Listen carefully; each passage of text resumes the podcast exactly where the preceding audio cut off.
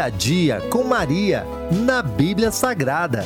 Com os professores Daniel e Carol, da Locos Mariológicos. Dia a Dia com Maria, na Bíblia Sagrada. Aqui, na Gospa Mira FM.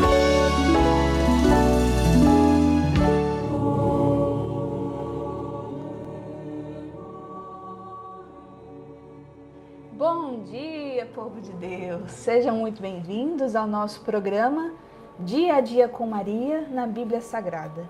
Eu sou a professora Carol E eu sou o professor Daniel. e estamos aqui na Locos Mariológicos, transmitindo para vocês na Rádio Gospa Mira esse programa que primeiro foi vontade de Deus e eu acredito que vocês vão poder aproveitar bastante. O programa nós começamos na semana passada e só para apresentar um pouco do programa para vocês, nós faremos uma jornada profunda através das Escrituras, toda quarta-feira, às 10 horas da manhã, iluminando a presença e o papel de Maria, a mãe de Jesus, em nossa fé e na nossa vida cotidiana. Esse programa é uma iniciativa da Rádio Gospel Mira e da Locus, que é um centro de pesquisa e formação sediado em Roma, na Itália, e no Brasil, aqui também em Belo Horizonte. E é dedicado ao estudo aprofundado de Maria. Então, eu convido vocês a nos acompanhar nessa jornada formativa e espiritual semanalmente, para que nós possamos descobrir verdadeiramente quem é a Mãe de Deus através da Sagrada Escritura. E para nós começarmos o nosso programa, claro, nós vamos rezar pedindo a presença de Nossa Senhora, a presença do nosso Senhor no nosso, em nosso programa, em nossa vida, onde é que você, que você est- estiver, que a graça de Deus também possa estar no meio de nós. Em nome do Pai, do Filho e do Espírito Santo. Amém. Amém. Ave Maria, cheia de graça, o Senhor é convosco. Bendita sois vós entre as mulheres. Bendito é o fruto do vosso ventre, Jesus. Santa Maria, Mãe de Deus, rogai por nós, pecadores, agora e na hora da nossa morte. Amém. Amém. Trono de sabedoria, rogai por nós. Em nome do Pai, do Filho e do Espírito Santo. Amém. Amém. Então, a proposta desse programa, que nós fomos convidados né, pelo Padre Oscar, é para que nós possamos aprofundar o tema da Sagrada Escritura, mas especialmente relacionado à Nossa Senhora. Onde é que Nossa Senhora está na Sagrada Escritura e qual o significado de cada versículo? Talvez você já ouviu falar em algum momento que sobre Maria a Bíblia fala pouco. É verdade. Sobre Maria, a Bíblia fala pouco. Eu, refletindo sobre estas palavras há uns bons meses atrás, eu perguntava, mas será que as pessoas não sabem que a fonte do conhecimento acerca de Maria é a partir da Sagrada Escritura? E que, por exemplo, as aparições de Nossa Senhora, elas são compreendidas a partir da revelação que é a Sagrada Escritura? Então, no meio disso tudo, esta semana vinha-me à mente uma palavra de sabedoria. Ser sincero não significa ser verdadeiro. Ser sincero é transmitir aquilo que nos disseram. Ser verdadeiro é quando as nossas palavras correspondem à verdade. E tantas vezes nós ouvimos pessoas, até que estudaram Sagrada Escritura, a dizer que a Bíblia sobre Maria fala pouco, ou até mesmo que o Antigo Testamento não tem rigorosamente nada a ver com a Virgem Maria. E ao ouvir essas palavras, eu fui ao longo do tempo percebendo: estas pessoas estão a ser sinceras, mas não estão a ser verdadeiras. Foi o que lhes disseram. Nunca ninguém lhes disse, nunca ninguém lhes explicou. Pois é, este programa faz exatamente o contrário. Desce à profundidade da Sagrada Escritura, até nos seus originais, para recuperar o que foi escrito sobre Maria. No programa de hoje, vamos para Isaías 7,14. Eventualmente você terá consigo uma Bíblia. E Isaías 7,14 diz uma passagem que praticamente conhecemos à memória. Vamos dizer diretamente a partir do, do hebraico original. Então, nós vamos, como nós fizemos na semana passada, nós tratamos de Gênesis 3,15. E só para quem ainda não tem esse conhecimento, o Antigo Testamento ele é escrito no hebraico. Depois nós tivemos essa passagem do hebraico para o grego, que é chamado de tradução dos 70 ou Septuaginta. Vocês vão ler, né, LXX, que é quando se traduz o Antigo Testamento do hebraico para o grego. Depois nós temos do grego para o latim, com São Jerônimo, e depois, a partir daí, para as nossas línguas né, é, de cada país. Então, quando nós formos ler com vocês a, o texto sagrado, nós sempre vamos ler diretamente no original. Então, nós pegamos o original no hebraico e nós traduzimos literalmente. Então, vocês vão ver que algumas palavrinhas nos nossos ouvidos de língua portuguesa talvez não fazem muito sentido gramaticalmente, mas vocês vão entender por que, que nós vamos fazer dessa forma.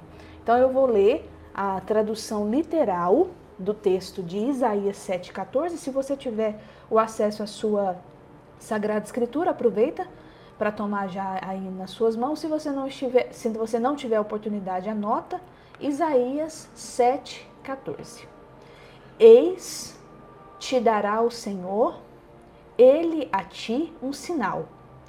Vê a virgem tornar-se-á grávida e terá um filho, e chamá-lo-á o seu nome Emanuel. Eu vou repetir.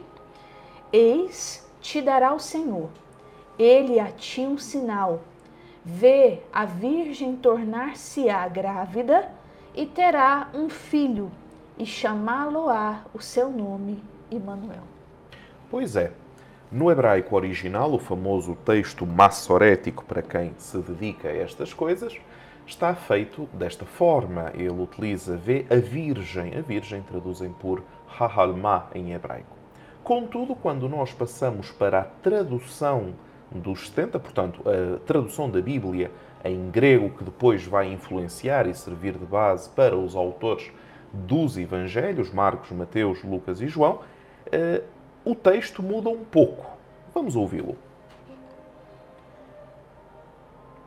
Através disto, dará o Senhor, ele a ti, um sinal. A virgem no ventre habitará e dá à luz um filho, e dará o nome a ele Emanuel. Então, nós temos aqui uma passagem de eh, a Virgem do hebraico que depois vai para a Virgem em grego. Contudo, quando nós vamos, eh, vamos à tradução latina, a famosa Vulgata Latina de São Jerónimo, que serviu de base de tradução oficial da Sagrada Escritura para a Igreja durante séculos, nós lemos: Através isto dará o Senhor a vós um sinal Eis que a Virgem conceberá e dará à luz um filho e o chamará com o nome dele, Emanuel. Pois é, até aqui todos nós podemos dizer, de facto, existe o Emanuel, existe a Virgem e este é o sinal que Deus dá.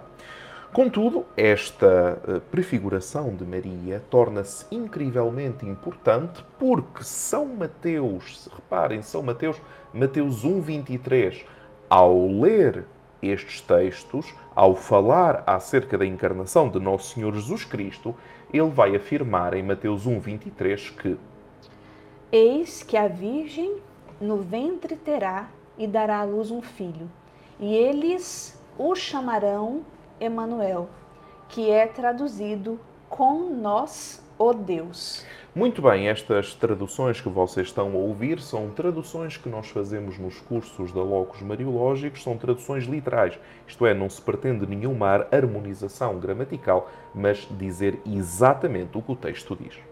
Contudo, aqui começam a surgir várias questões. Só uma, algo interessante, só para vocês é, se atentarem, é que em todos, todas essas traduções, tanto do hebraico, quanto do grego, quanto do de São Jerônimo na Vulgata Latina, né, no latim, todas elas têm um termo igual, uhum. que é a Virgem. A Virgem. Na nossa tradução, né? É sempre a Virgem. E talvez você vai reparar na sua Bíblia, e eu tenho certeza que você o fará quando você tiver a oportunidade de, de ter a Bíblia aí nas suas mãos, talvez até pelo celular, é, que nas diversas traduções que nós temos da Sagrada Escritura para a língua portuguesa, talvez você vai encontrar um termo diferente. É verdade. Se vocês olharem para a Bíblia Pastoral, a Bíblia de Jerusalém, a Bíblia da CNBB, a Bíblia TEB, vocês vão ver que eles traduziram por Isaías 7,14, por elas, né? todas elas por a jovem, ou seja, Halmá pela jovem, e depois, quando foram traduzir Mateus 1,23, disseram a Virgem. Ora, Mateus está a citar Isaías, está a dizer, está a falar da Virgem Maria, está a dizer que existe uma prefiguração da Virgem Maria em Isaías 7,14 e depois traduzem estas duas passagens de forma diferente. Quem tem razão, a liturgia fala que está a falar da Virgem Maria, mas traduziram de forma diferente. E aqui nós, como sempre, gostamos de ir ao contexto. O que é que, o que, é que aconteceu? Isaías estava a falar acerca de quê e de quem. E aqui tem uma, eh, um contexto, uma história muito interessante que raramente se fala. Nós estamos nos acontecimentos ligados com uma guerra, uma guerra no reino de Judá, estamos ali no 733 a.C., e nós temos o rei de Judá, chamado Jotão, que morre em Jerusalém. Ficou a governar o seu filho Acás. Acás tinha como inimigo o rei de Damasco, chamado Razon, o rei de Israel, chamado Pecac, e ele recusa-se a juntar a estes dois reis para travarem uma guerra contra o rei da Síria, chamado Tiglat-Pileser III. Nomes esquisitos da época. Pois é, estes dois reis, Razon e Pecac, como ele não os queria ajudar, tentaram ir contra ele e chegaram aos portões de Jerusalém. Acás, assustado, vai pedir ao rei da Síria, Tiglat-Pileser, que o defenda, que o ajude, dado que ele não se juntou a uma coligação contra o rei da Síria. E neste ponto, como sempre, Deus de Israel, que é aquele Deus que nós sabemos que está sempre vigilante com o seu povo e que muitas vezes suscita profetas para dizerem aos governantes quem, quando, onde, o que é que ele faz? Suscita em Isaías a profecia, Isaías vai ter com Acás e diz-lhe: Se tu te aliares ao falso monarca assírio, ele que adora falsas divindades, então tu estarás a quebrar o primeiro mandamento da aliança: Não terás outros deuses diante de mim. Êxodo 23. Acás finge que não houve o profeta, e então, nesse momento, Deus suscita em Isaías um oráculo à casa de David que estava a ser ameaçada porque a sua esperança deveria ser colocada em Deus e não num monarca pagão. Diz Isaías a Acás: a tua jovem esposa dará à luz um filho que é Ezequias, tu colocarás o nome auspicioso de Emanuel, que significa Deus conosco, e ele comerá leite e mel. Ora, leite e mel, nós hoje em dia imaginamos que é uma coisa boa, mas reparem, em guerra os campos ficam fora das cidades, em tempo de guerra eh, apenas as, o, o gado caprino e bovino continuam a dar leite e as abelhas continuam a produzir o mel porque os, recaços, os escassos recursos da pastorícia vão alimentando um povo que é forçado a abandonar a agricultura. Leiam Isaías 7, 22, 25. Essa alimentação vai durar até que a criança saiba escolher bem e o mal. Em hebraico significa até que a criança saiba dizer pai e mãe, ou seja, até por, um, por volta de dois anos. Estes sinais eh, descritivos, no final, revelaram-se verdade. Porquê? Porque o rei pagão assírio Tiglat-Pileser vai conquistar a Samaria em 733, vai conquistar Damasco em 732 e em 732 nasce Ezequiel, ou seja, em dois anos nasce o filho de Acás e em dois anos o hum,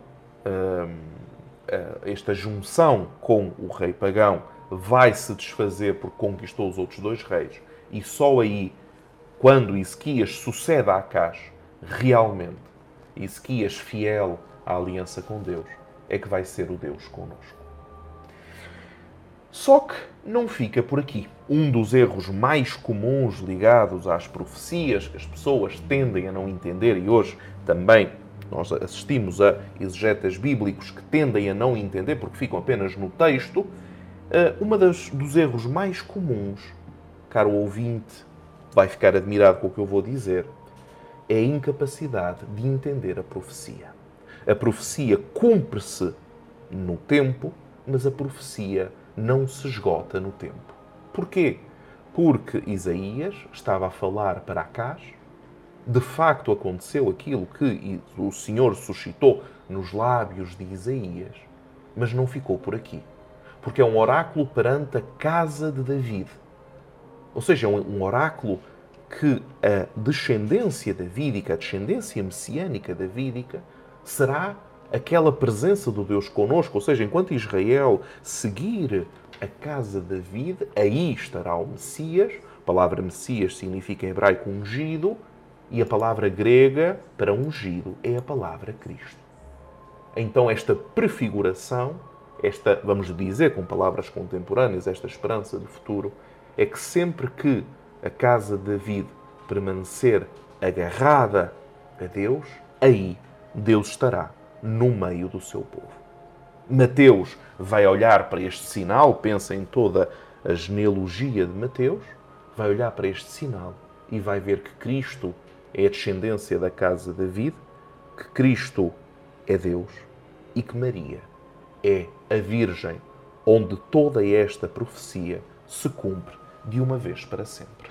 Mas é interessante que nós conseguimos ouvir muitas vezes é, até de, de autores respeitados né, dentro da Sagrada Escritura, ou não, ou até fora, dentro da teologia, que esse texto de Isaías 7,14 do Antigo Testamento se refere somente ali à história de Acás. Então Mateus está errado. Isso. Aí que vem o problema, entre aspas, né? e também a solução, é, que não está somente na liturgia, mas passa por primeiro na Sagrada Escritura, porque quando nós vamos falar que Maria está presente em toda a Sagrada Escritura, como é que nós sabemos disso? Né? Quando nós falamos das prefigurações, e a gente até citou na semana passada que o magistério da igreja, os documentos magisteriais, eles dizem que existem sim prefigurações marianas no Antigo Testamento. Maria não está presente somente no Novo Testamento. Né? Então, um dos versículos onde nós podemos falar sobre Maria é Isaías 7,14. Mas de onde nós tiramos isso? Né? Como é que nós comprovamos isso? Claro, aqui nós acabamos de ler uma profecia, que você inclusive acabou de dizer que não se esgota. É uma profecia que era para Acás? Era, mas não se esgota em Acás. Né? É uma profecia que continua, que perdura para a genealogia, a descendência messiânica de Davi que finaliza ali em Jesus. Mas nós temos aqui, diante desse problema, né, de dizer que Isaías 7,14 é um texto também mariológico, nós temos uma solução. E quem dá essa solução para esse problema é São Mateus. É verdade, São Mateus. Porquê? Mateus narra, Mateus 1, 18 a 21, narra a concepção virginal de Jesus e conclui este episódio da concepção virginal de Jesus em Mateus 1, 22 a 23, dizendo: Eis que a Virgem conceberá e dará à luz um filho que se chamará Emanuel, que significa Deus conosco. Então, Mateus ele toma de volta Isaías 7,14 uhum. e coloca no meio daquela narração sobre a concepção. É verdade. E ao colocar no meio daquela concepção sobre a narração, ele está a recuperar a profecia e tentaram, com as novas traduções da Sagrada Escritura, alterar isso, dizendo que, e esta é a argumentação de alguns biblistas, um pouco, uh, eu vou dizer polémicos, no sentido de dizer, ah, o que está traduzido está mal. A tentativa é esta, muito simples, querem ver? No hebraico original, portanto, Mateus foi ao grego, no grego está partenos, partenos significa virgem, mas no hebraico original deveria estar escrita a palavra betulá, que significa virgem, e não a palavra halma, que significa jovem. E esta, normalmente, é a argumentação. E eu aqui sou obrigado a citar. Imaginem quem é que nós vamos citar para vos demonstrar como esta preposição está errada. Vamos citar Martinho Lutero. É verdade. Imaginem só. Vamos citar Martinho Lutero e eu vou-vos dizer o que é que ele disse textualmente. Eu tive a ocasião, inclusivamente, de ver o texto original alemão desta afirmação e eu mesmo o traduzi para português. Ele diz: Colocai-me à minha frente um hebraísta que me diga que, que comprove, que comprove, portanto, alguém do, da área do hebraico, que comprove que a palavra halma deve ser traduzida por uh, jovem e não por virgem, e eu dar-lhe-ei 100 moedas de ouro, textualmente o que ele diz, assim Deus me conceda que as tenha para pagar.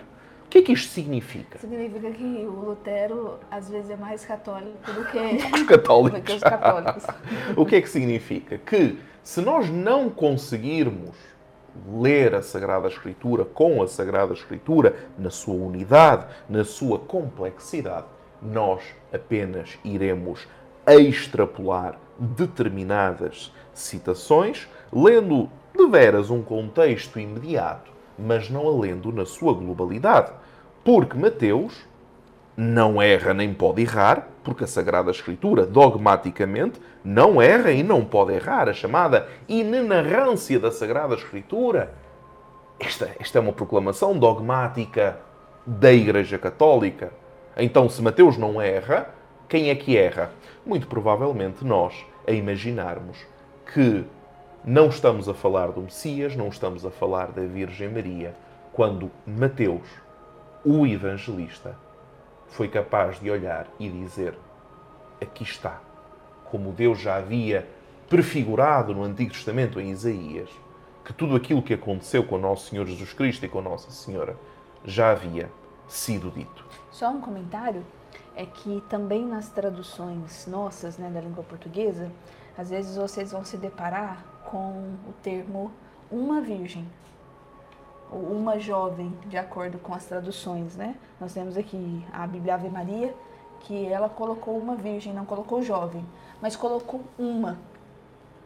E quando nós vamos olhar é, para o que de fato está escrito e que São Mateus inclui dentro do seu texto, é, ele coloca como a virgem, Isso. não uma virgem que realmente é diferente, né? Exatamente. Dizer uma e dizer a. Ou dizer o Messias ou um Messias. Um Messias, né? Então é diferente. Então São Mateus, quando ele vai citar Isaías, ele deixa bem claro: eis que a Virgem conceberá. Exatamente. Então existe ali uma pessoa. Existe uma plenitude, uma plenitude, um cumprimento perfeito e definitivo da Virgem. Porquê? Também algumas pessoas não têm consciência disto. A partir do momento em que Cristo nasce, em que Maria nasce e concebe Cristo, todas as profecias do Antigo Testamento foram levadas à sua plenitude. Nada mais existe a esperar, nada mais existe a cumprir-se, a não ser que Cristo veio, Cristo é, ontem, hoje e sempre. E juntamente com Cristo, na sua obra da salvação, temos Maria Santíssima. E dito isto, perguntamos-nos então o que é que podemos concluir de todo este percurso que nós fizemos. Podemos concluir que nos anúncios proféticos de Isaías 7,14, e vimos, na, vimos no programa anterior de Gênesis 3,15, quando Mateus e João vão reler o papel que Deus atribuiu à Virgem Maria na história preparatória do Antigo Testamento, gradualmente é reconhecido no dia a dia da Virgem Maria o cumprimento destas palavras proféticas.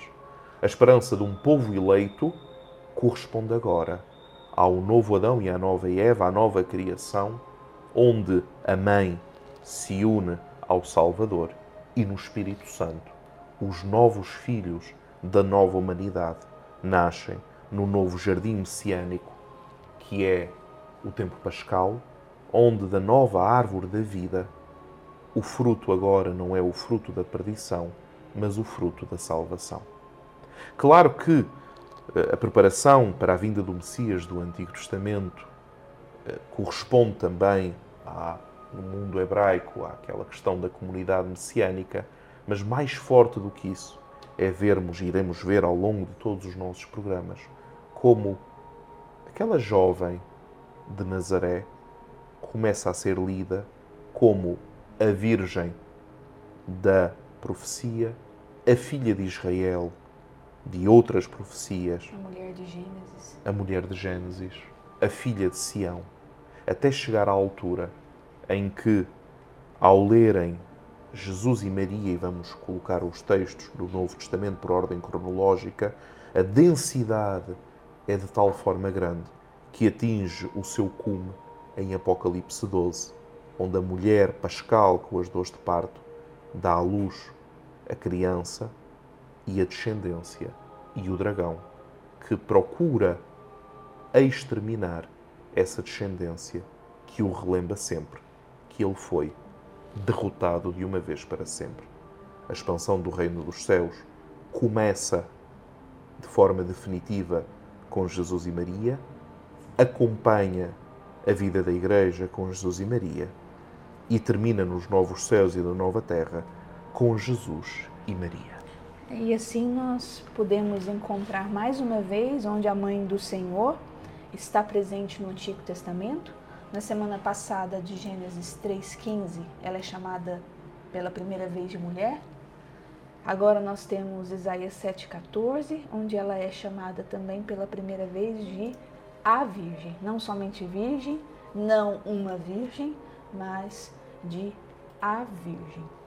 Então, assim, é, essa é a nossa proposta. Nós queremos convidar vocês para estarem conosco todas as quartas-feiras, às 10 horas da manhã, para que nós possamos mergulhar profundamente nessa jornada espiritual e escriturística sobre a presença de Maria, tanto no Antigo quanto no Novo Testamento. Exatamente. E na próxima semana? E na próxima semana nós vamos olhar para o texto de Miqueias 5, de 2 a 3. Certamente conhecemos os textos à memória, mas às vezes faltam-nos as citações, mas vamos ver a beleza da Sagrada, da Sagrada Escritura a falar acerca de Maria. E eu também quero deixar aqui um pedido para vocês. Se vocês ainda não seguem a Locus Mariológicos no Instagram, primeira coisa, nos siga. É, vai até o Instagram e segue a nossa página.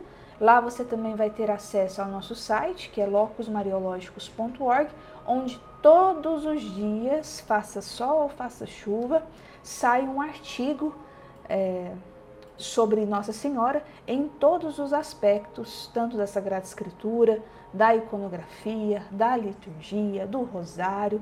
E a partir de agora nós vamos começar com a parte bíblica.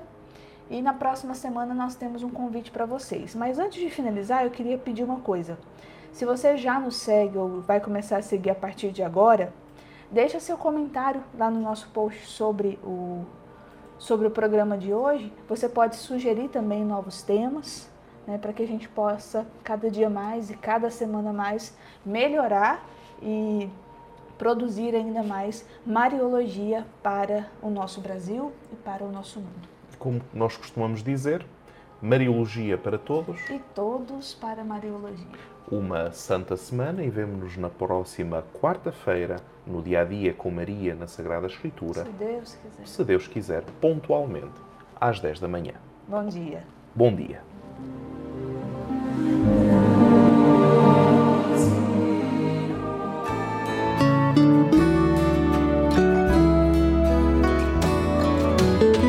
Dia a dia com Maria, na Bíblia Sagrada. Com os professores Daniel e Carol, da Locos Mariológicos. Dia a dia com Maria na Bíblia Sagrada, aqui na Gospa Mira FM.